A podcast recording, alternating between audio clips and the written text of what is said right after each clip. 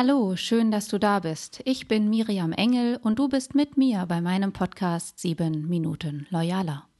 Wut ist dicker als Blut, habe ich neulich gelesen. Das trifft den Kern meines heutigen Podcasts sehr gut, denn es geht um Streit im Familienbetrieb. Vielleicht hast du auch ein familiengeführtes Unternehmen und kennst das. Die Eltern sind noch die führende Hand, obwohl du und deine Geschwister schon längst im Betrieb mitarbeiten. Im Arbeitsalltag hat prinzipiell jeder seinen Aufgabenbereich und die Aufteilung funktioniert einigermaßen. Aber wehe, es müssen strategische Entscheidungen getroffen werden.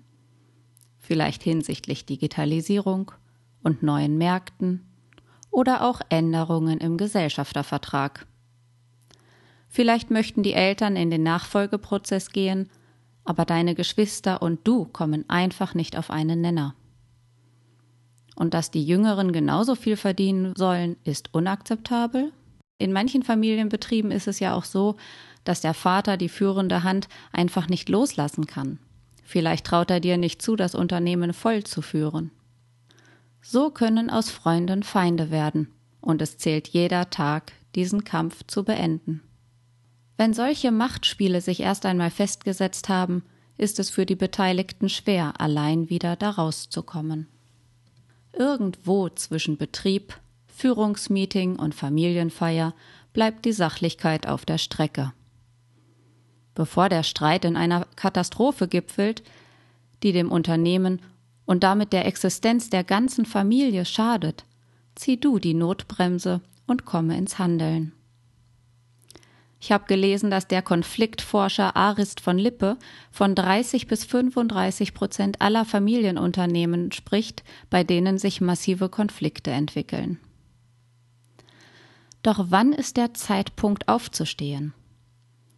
Als deutlichsten Hinweis darauf, dass es sich nicht nur um bloße Uneinigkeit, sondern einen handfesten Konflikt handelt, erkennst du daran, wenn einer der Beteiligten die Sachebene verlässt und nicht nur für einen Moment, sondern immer wieder und immer schneller. Mal dir mal aus, wie die Eskalationsspirale aussieht. Ihr habt euch privat nichts mehr zu sagen? Im Betrieb muss es aber laufen. Entwickelt sich eine Pattsituation, machst du damit dein Unternehmen handlungsunfähig. Und welche Auswirkungen hat das auf deine Mitarbeiter? Gerade um eine zu große Wissenshoheit und damit Distanz zu vermeiden, empfehle ich Mehrheitsgesellschaftern zu regelmäßigen Reportings. So kannst du, wenn du betroffen bist, die Asymmetrie der Informationen aushebeln und sowohl deine Familienmitglieder als auch alle anderen Mitarbeiter ins Boot holen. Konflikte werden dadurch abgemildert und Missverständnissen wird vorgebeugt. Manchmal hilft auch die Ausgliederung, ich nenne sie mal missbrauchsanfälliger Tätigkeiten wie Buchhaltung und Unternehmenskommunikation an externe Dienstleister. Familienunternehmen gelten ja gemeinhin als Erfolgsmodell. Doch wir wissen, dass sie fragile Gebilde sind, mit Menschen darin wie dir und mir. Wir wissen, dass Gesetze und Regeln in Familienbetrieben einen mächtigen Gegner haben Gefühle. Leider walzen Wut, Neid, Angst oder Eifersucht nicht nur die Vernunft nieder, sondern auch das Gefühl für Verantwortung, Loyalität und Anstand. Wir alle wollen Vorbild sein, insbesondere für unsere Mitarbeiter. Doch emotionale Situationen stellen uns vor besondere Bedingungen.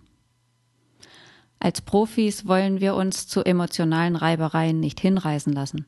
Doch jeder weiß, wie schwer das ist, wenn wir die Streitthemen mit uns wichtigen, lieben Menschen begleichen müssen. Um gerade diesen familiären Reibereien im Unternehmen kein Fundament zu schaffen, und auch um eine Unternehmenskultur zu fördern, die den Mitarbeitern entgegenkommt, halte ich regelmäßige Feedbackgespräche für sehr wichtig. Regelmäßige Einzelgespräche mit den Mitarbeitern festigen nochmal das Fundament in der Beziehung zu deinen Mitarbeitern.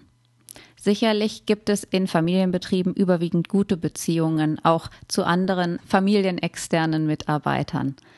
Aber wenn die Mitarbeiterbeziehung darunter leidet, dass sie mitkriegen, wie in der Familie gestritten wird und sich die Gesellschafter nicht einig sind, so leidet die gesamte Kultur. Und das können Feedbackgespräche gut auffangen. Außerdem sind die Gespräche auch ein guter Anlass, um selbst mal nach Feedback zu fragen. Wie wird deine Führungsstärke eingeschätzt? Was wird sich von dir noch mehr gewünscht? Du zeigst wahres Interesse am Mitarbeiter und zeigst auch, wie wichtig dir eine Lernkultur in deinem Unternehmen ist, und zwar auf allen Seiten. Deinen Mitarbeitern gibst du das Gefühl, gehört zu werden, und dadurch fühlen sie sich wertgeschätzt. Wenn du mehr erfahren willst über Feedbackgespräche, dann schau doch gern einmal auf meiner Website loyalworks.de vorbei oder schreib mir direkt an 7-minuten-loyaler at loyalworks.de und hör bald wieder rein.